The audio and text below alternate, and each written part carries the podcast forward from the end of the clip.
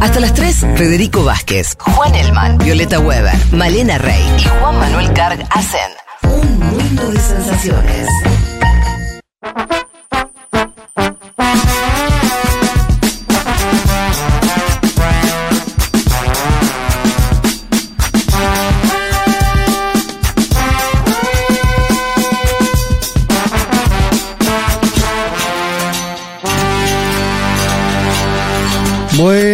Bien, aquí estamos. Antes de arrancar con el panorama de noticias, tengo que contarles que llegaron las agendas 2024.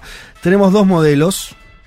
Eh, una con una tapa con más intervenida, podemos decir, con más dibujitos. A ver, Malena, ayúdame. Sí, sí, un diseño, digamos, con viñetas, más Claro. colores, Y otra más sobria, que igual tiene un color re que lindo. está re linda, que es Sí. un color, este, un azulado muy lindo. Eh, las dos agendas muy prácticas para eh, el año que, como decíamos al principio, te guste o no, va a arrancar. Va a empezar. El 2024 llegará. Eh, así que mejor prepararse. Y lo que tenemos para decirles es que eh, Futurock decidió que estas agendas, en principio, se las lleven en forma gratuita todos los que se sumen a la comunidad Futurock. Todos y todas los que se sumen a la comunidad Futurock. Eh, si por supuesto podés este si ya sos socio o socia la podés eh, comprar con un descuento sí Eh, y si no también este la puedes conseguir en tienda.futurock.fm sí con envíos a todo el país o directamente la retires en nuestra librería que está acá al lado de la radio en Medrano 707 pero insisto si hoy te sumás a la comunidad Futurock la agenda es gratis ¿sí? Eh, esto es solamente para, eh, por supuesto, los socios nuevos. Em, bueno. Algunas precisiones de la agenda, yo que soy de usar agenda en papel para las personas que se quieren convencer Sí. de comprarla. Eh, primero que tiene el tamaño de un cuaderno, digamos, muy cómodo. Tiene una cintita para cerrar y abrir. Un elastiquito, sí. Y tiene semana entera a la vista. Eso que bien, es algo ¿no? que, Está que bien siempre eso, ¿no? miramos las que usamos agenda en papel, ver todos los días Sí. eh, de la semana el mismo espacio para el sábado y el domingo y no más chiquitito como te ponen algunas. Eh, y bueno, y tiene bastante espacio para notas. Me gusta eh, esto de que en cada semana aparece un recuadro diciendo esta semana como para eh, puntualizar lo más importante. Exacto. ¿Cómo Y es eso? A ver. Acá ves un Hay como un recuadrito. Ah, como diciendo, esta claro. semana. Esta semana Dentista, y le pones así, tarjeta, claro. claro. eh, y lo- claro, cosas más excepcionales Comprar el para regalo resaltar. de tal, claro. Perfecto, Eh, perfecto. muy, muy buena. Te digo que yo soy muy ¿Sabes que, que yo, de este tipo de cosas. bien, yo no, pero, pero mm, mi vida sería mejor si usara. Y Así que- probablemente... Ahora por ahí, ¿sabes qué? Además pedí, ¿sabes? Cuento una intimidad, pero el diseño original era este, Ajá. que es este que decíamos más eh, con, con personajitos y viñetas, como decías vos, escaleras que suben y bajan, eh, bellísima. Yo dije, pero, ¿y si hacemos además otra más sobria? Yo pensando en mí, la verdad. Claro. No, reba esta eh, Y- para regalar. Claro, y me encantó la que hicieron, esa más eh, tapa azul, así que Y el detalle de la punta redondeada me parece está muy bien, ¿no? elegante. Es una buena agenda, podemos decir. Muy buena. Listo. Ahí está hecho entonces la invitación. Eh, no hace falta decir que nos va a venir súper bien que quienes se sumen a la comunidad eh, lo hagan para sostener la radio, ¿no? para llevarse la agenda. Eh, eso es recontra importante, ni hablar de cara a todo lo que se viene. Pero bueno, eh, hecho entonces ya la... Este, la invitación a, que tengan su agenda y sean socias y socios de la comunidad. Vamos a al panorama de noticias hay varias cuestiones importantes. Una que de vuelta nos toca un poquito de cerca. En esta situación de dolientes que estamos. Eh, no va que la gente de este, Holanda, acá, Países Bajos. no me gusta Países Bajos. ¿Qué es eso Países Bajos? Países Países Bajos. Ayer claro. tuve tele. Tenés un nombre, loco. ¿Qué Ayer- importa la altura de los Ayer países? tuve tele la- y me costó muchísimo no decir Holanda. Holanda. Puedo decir país holandés, qué sé yo, te da otra. ¿No es muy lindo nombre Holanda? Es particularmente Muy lindo lindo. Holanda. Muy linda palabra. Y es muy feo Países Bajos. Bueno, pero no solamente lo feo de Holanda barra Países Bajos está en su nombre, sino en que a quién eligieron. Bueno, otro con pelo raro, ¿sí? Eh, Geert Wilders, el ultraderechista que lo conocemos hace años, que es parte de la política holandesa. Ese no Sí. es un outsider, ese está hace 10 años que está dando vueltas. Hace más, sí, tal cual. Bueno, que es más o- que saca votos, no sé hace cuánto, pero Sí, sí, ya hubo varias elecciones en las que él se venía, se amenazaba con esto de que él podía ganar. En general le había ido siempre mejor de lo que se esperaba y ahora fue al revés, o sea, le fue mejor de lo que se esperaba. que, que yo lo veo en, en espejo lo que es con la ultraderecha austríaca, que también, viste, son de- ultraderechas que fueron haciendo, no, no tomaron el poder por asalto.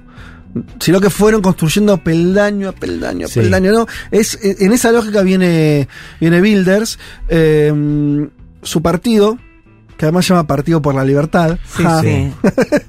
eh, obtuvo 37 escaños, recordemos sistema parlamentario y demás, de 150, es una minoría, ¿sí? Pero primera fuerza y va a estar aliado, esto ya se sabe, con este otros sectores de derecha y por lo tanto formará gobierno. El segundo puesto fue para la Alianza de Socialdemócratas y Ecologistas, que sacó 25 escaños, y el tercer lugar fueron los liberales de derecha con 24.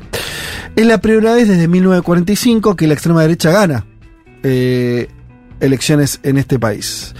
Y antes de, mm, que esto se supiera, eh, declaró Bilders para todos los ciudadanos, pero llega demasiado.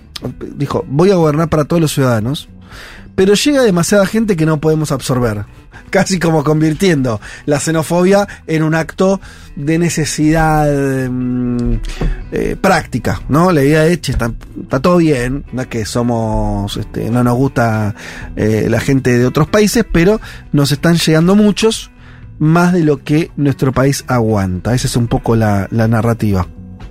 No, a ver, eh, solamente describir un poco a este Builders. eh, de, de todos los líderes que tenemos en Europa, de la extrema derecha, este creo que es el, el más anti-islam de todos. O sea, un tipo que montó su discurso con esta idea de que el islam es una, eh, más allá de una religión, es una ideología totalitaria, ¿no? Funcionó Sí. particularmente lo del Islam en- en Holanda porque fueron muchos, efectivamente, eh, hay mucha población de origen islámico que se asentó en los últimos años allí. No, a ver, eh, ya desde antes, digo, Porque es verdad que es particular eso en él, sí, esa sí. referencia.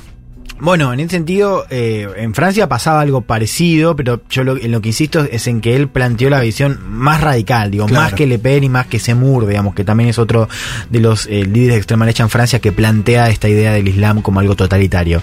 Ahora, me parece interesante. Bueno, varias cosas. Él eh, hizo campaña en un contexto de, de, de inflación, o sea, costos de vida cada vez más alto, mucho problema de la vivienda, o sea, esto empieza a ser un problema eh, cada vez más común a Europa. Y acá vemos cómo es la ultraderecha la que capi- capitaliza un poco ese descontento, también planteando la idea de los inmigrantes como los que amenazan un poco a... Un poco la idea es eh, los inmigrantes que se aprovechan de las ayudas sociales del Estado lo hacen a costa de los ciudadanos que eh, la tienen cada vez peor. ¿no? Ajá. Y un discurso enfocado en la elite. Me, me pareció muy interesante, yo lo ¿Qué decía es enfocado en la elite? en esta idea de un- un- como que la clase política está desconectada, ¿no? Ah. Los que gobernaron en los últimos años, sobre todo los liberales de derecha, pero a ver, el Países Bajos tiene un sistema político muy fragmentado donde vos tenés coaliciones muy amplias, Sí. ¿no? Eh, entonces, eh, la crítica de Bilders era muy frontal hacia los partidos que gobernaron en coalición. Pero hubo algo interesante, eh, porque el candidato de la coalición que iba de Socialdemocracia y Verdes era Franz Timmerman, que eh, fue vicepresidente de la Comisión Europea. Un típico burócrata de Bruselas que además hace esto medio altruista de salir de su puesto cómodo en Bruselas para impedir el, el ascenso de la ultraderecha Ajá. o la llegada al poder de la ultraderecha en, en Países Bajos. No lo consigue, pero estaba leyendo el otro día un una recapitulación del último debate y Bilders, que es un tipo, digamos, vos lo ves y no, no es un chabón de clase obrera, Sí. ciertamente, como todos, digamos, ¿no? Sí, que claro. plantean, bueno, y le dice en el debate, ¿vos hablás cuánto hablas? ¿Siete idiomas? Le dice, ya, pero no hablas el lenguaje del pueblo, Uf. ¿no? Y lo mató. Porque, claro, digamos, eh, eh, o sea, los rivales eran como tallados a la medida de ese discurso, ¿no? O sea, tipos de Bruselas muy desconectados y esa es la otra cosa, ¿no?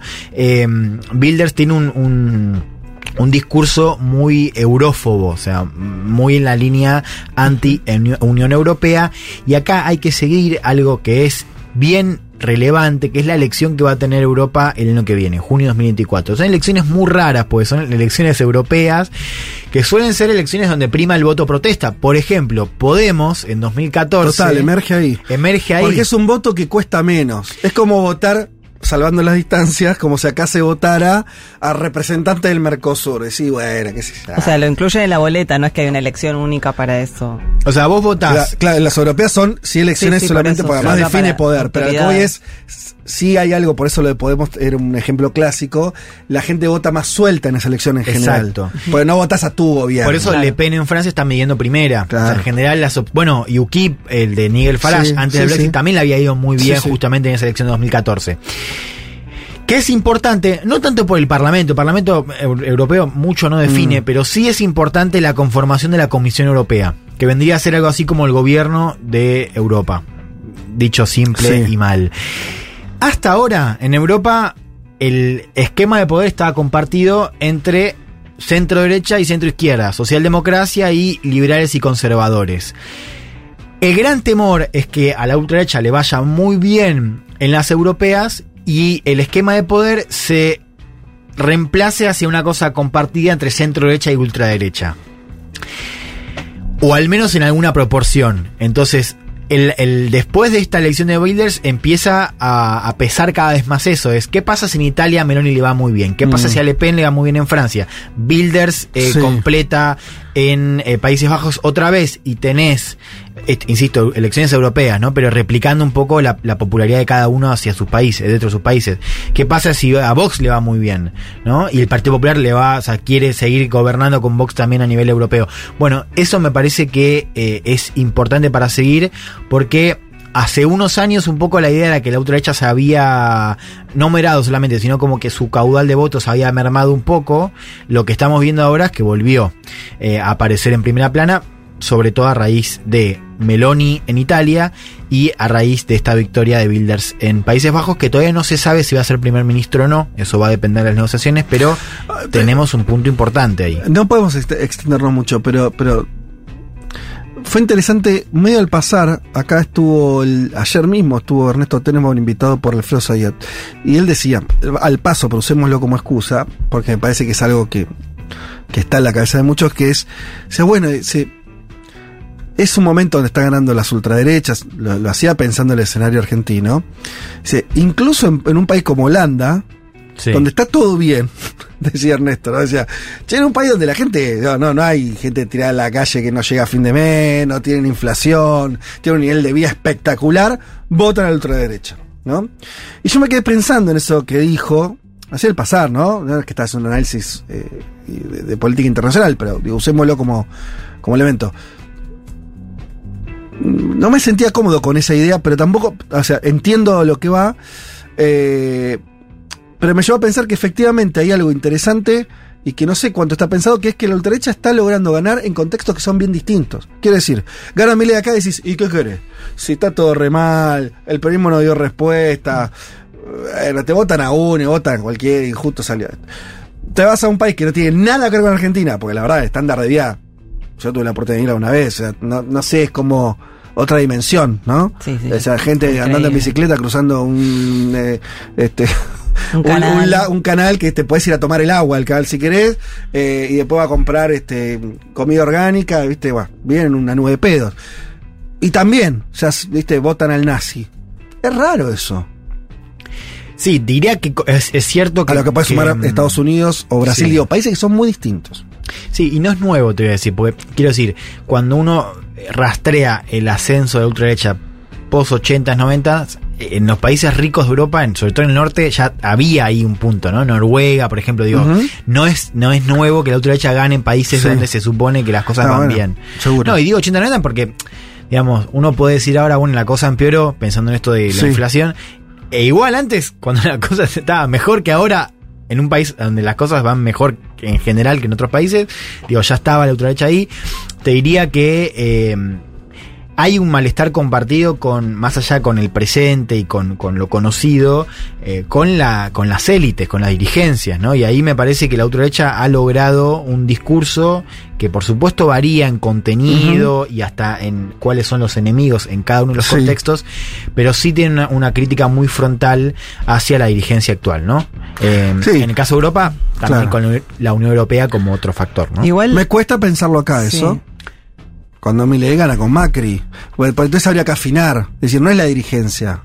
No es en contra de la elite. Yo, yo creo, yo creo que el, el- eh, hay que ver la segunda vuelta, ¿no? Pero yo creo que la- el, el 30% de la primera vuelta, para mí, se enmarca mucho en, en esa reacción contra los políticos, la dirigencia, las élites. Pero ¿cómo explicas quieras. lo otro? Porque digo, pasó unos días No, no. después nomás. Lo otro, no, no, es que yo por eso hablo del 30%. Yo creo que lo que después sucede es que simplemente gana la pulsión eh, con de- que tiene una mezcla de cambio y de antiperonismo y antiquillenista, antiquillenismo, Pero bien, pero a ver, como pasó en Brasil también. ok, pero al mismo tiempo, cuando vos, o sea, ¿qué tan en el centro del asunto puedes poner lo de arriba y abajo, Sí. lo de antielito? Si ese 30% en, algún- en ningún aspecto se sintió eh, traicionado cuando salió a esa misma elite. Es que yo creo que ent- entiendo el punto. Para mí no es excluyente, se, se compatibilizan, digamos, porque va primero justamente o el- el- la, la irrupción tiene que ver con ese malestar y después simplemente termina pesando, o sea, es una opción eh, binaria, es que termina pesando más. O sea, yo creo que para la base, la base se puede complementar. Esto es decir, voto por, por el tipo que quiere echarlos a patadas y después cuando quedan dos opciones, con la opción de Milei reforzada con la de Macri, que para ellos quizás en primera instancia no era eh, un candidato deseable, pero al menos es menos indeseable que el otro, se complementan. Sí, como que necesita la casta para gobernar. Digo, para mí no es excluyente eso. Mm, Claro, el tema es que, ok, eh, yo no, no- no digo que sea excluyente, lo que digo es, me pregunto, ¿eh? y me parece Sí. que estamos en el terreno, por ahora, por lo menos yo, me, Sí, me- sí, me tal trato de cual, yo mantenerme en, la- también. en las preguntas más que en las certezas, Sí. es, me suena atractivo ese análisis de la y abajo, de la elite, hay algo, o sea, es evidente que, eh, volvamos a, a Builders, ¿no? Digo, hay algo ahí que funciona, eh,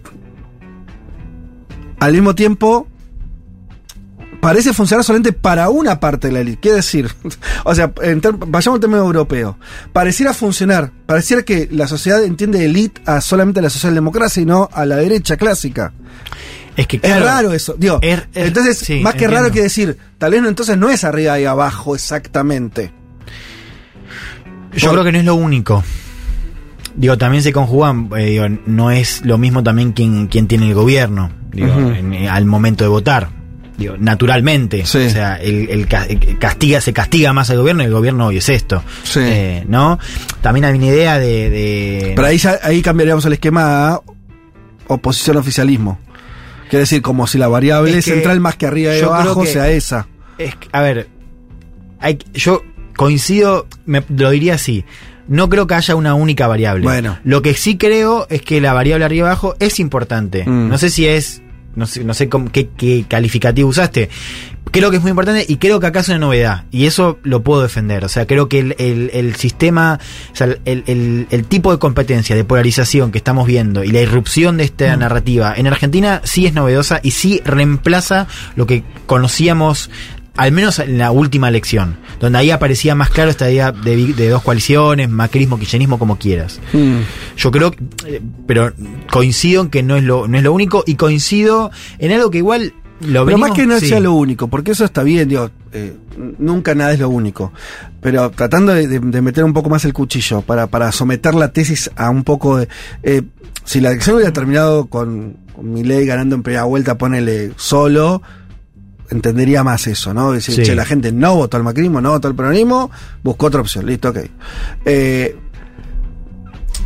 no es solamente que se le agrega, quiero decir, bueno, che, estaba el componente anticasta arriba y abajo, y se le agrega un- el elemento antiperonista que le aporta Macri. Bueno, sí, aritméticamente, por supuesto, pero políticamente, yo lo que me pregunto es, si ese 30 no se sintió en lo más mínimo eh, descontento, no llamando a votar porque a una alianza que fue evidente, obvia, explícita, ¿no? Digo, con Macri. Sí.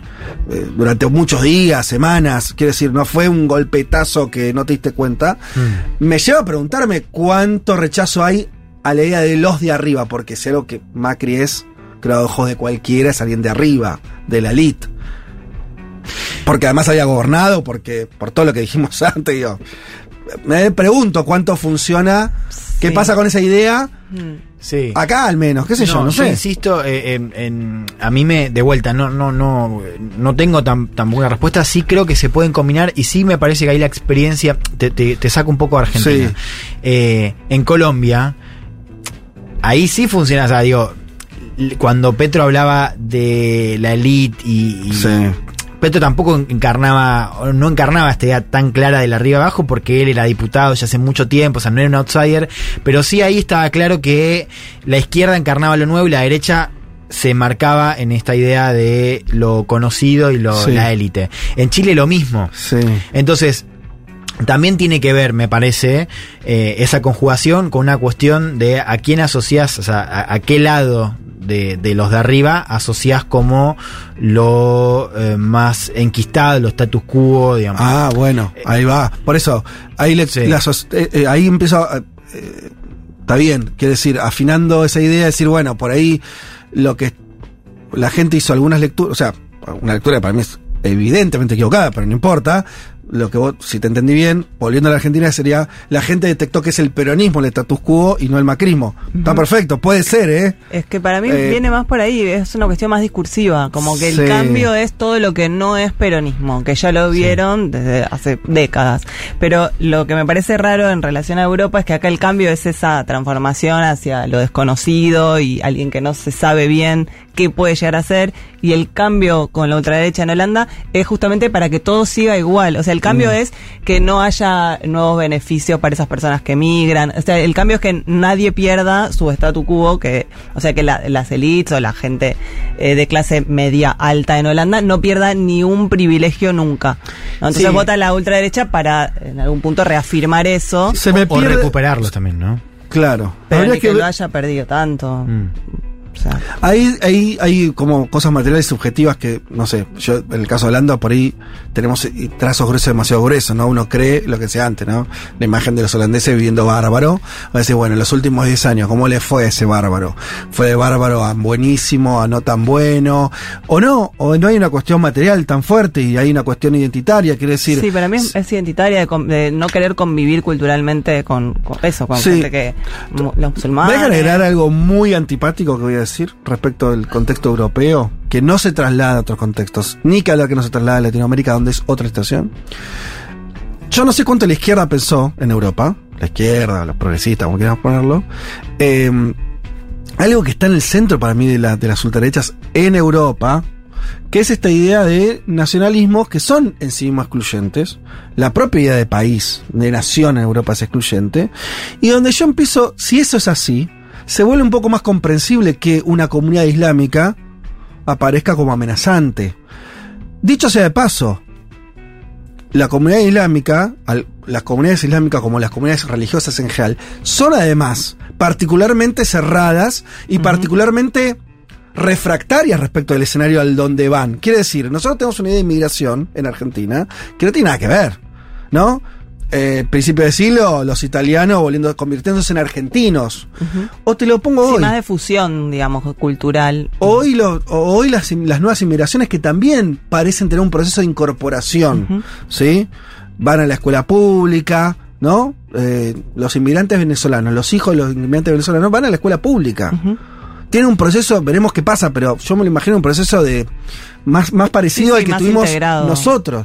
En Europa no tiene nada que ver eso.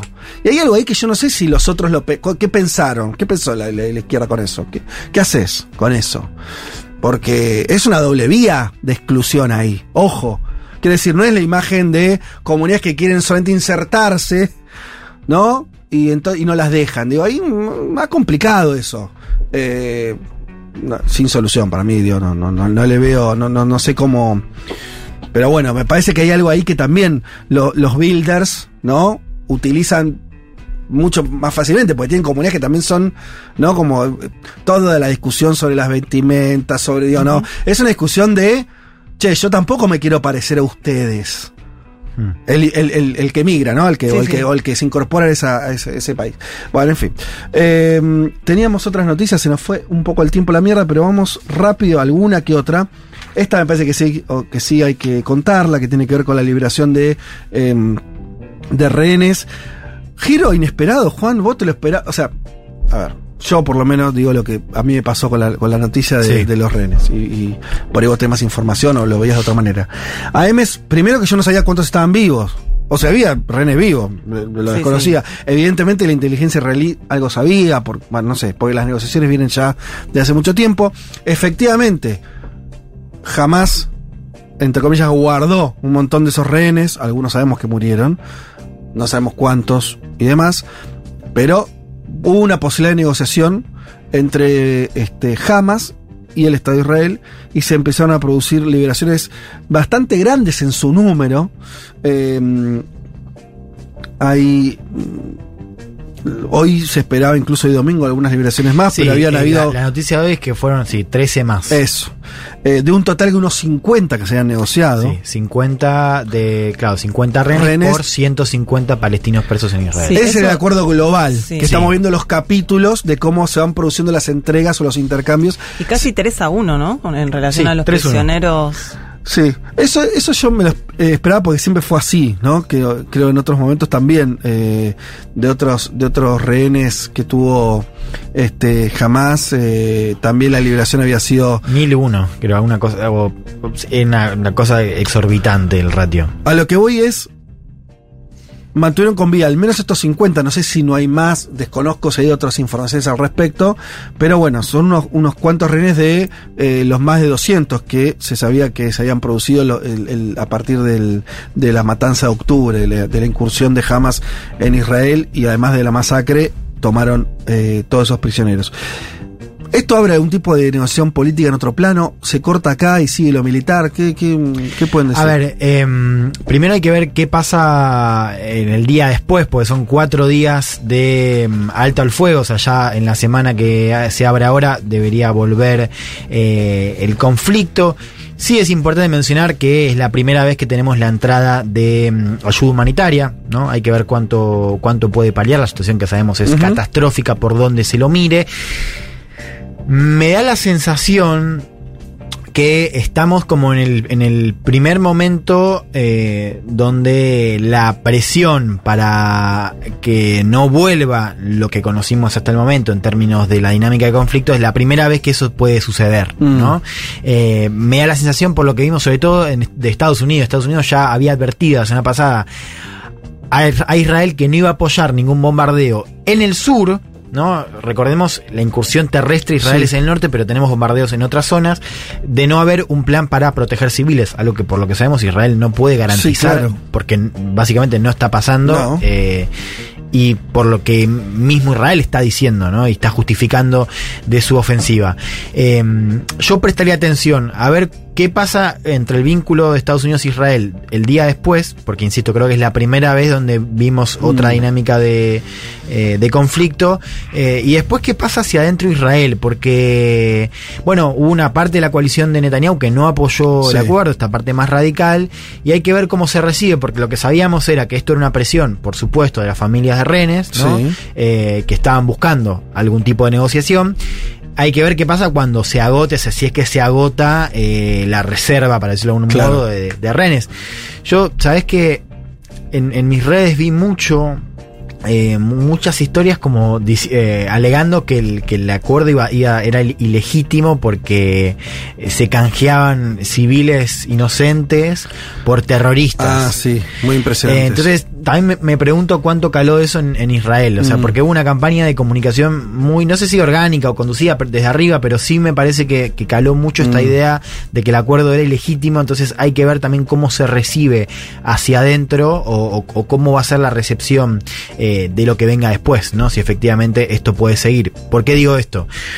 Porque cuando se anuncia el acuerdo, tanto Estados Unidos como Egipto dicen que está la posibilidad, hay como una suerte de, de cláusula tácita, de seguir eh, negociando intercambio por cada día más de cesar el fuego. Ah, como que se bien. podría extender. Así que Bien. también eso me parece que es importante. Bueno, la verdad es que cualquier cantidad de tiempo que deje a la gente, los civiles, que no son eh, responsables, nunca los civiles son responsables, eh, los civiles palestinos que están hace muchísimos, muchísimas semanas sufriendo bombardeos y masacres también eh, militares por parte de, de- Israel, bueno, cada día que, que eso por estas negociaciones eh, haya paz o, no, no, por lo menos no continúe el desastre, bienvenido. Esperemos que esto siga así.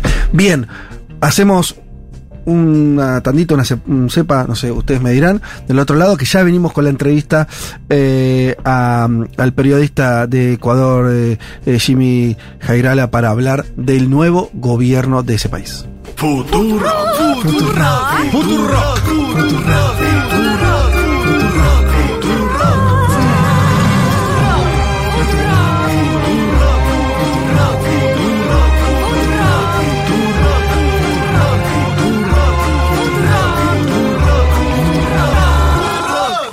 서두르라 서두르라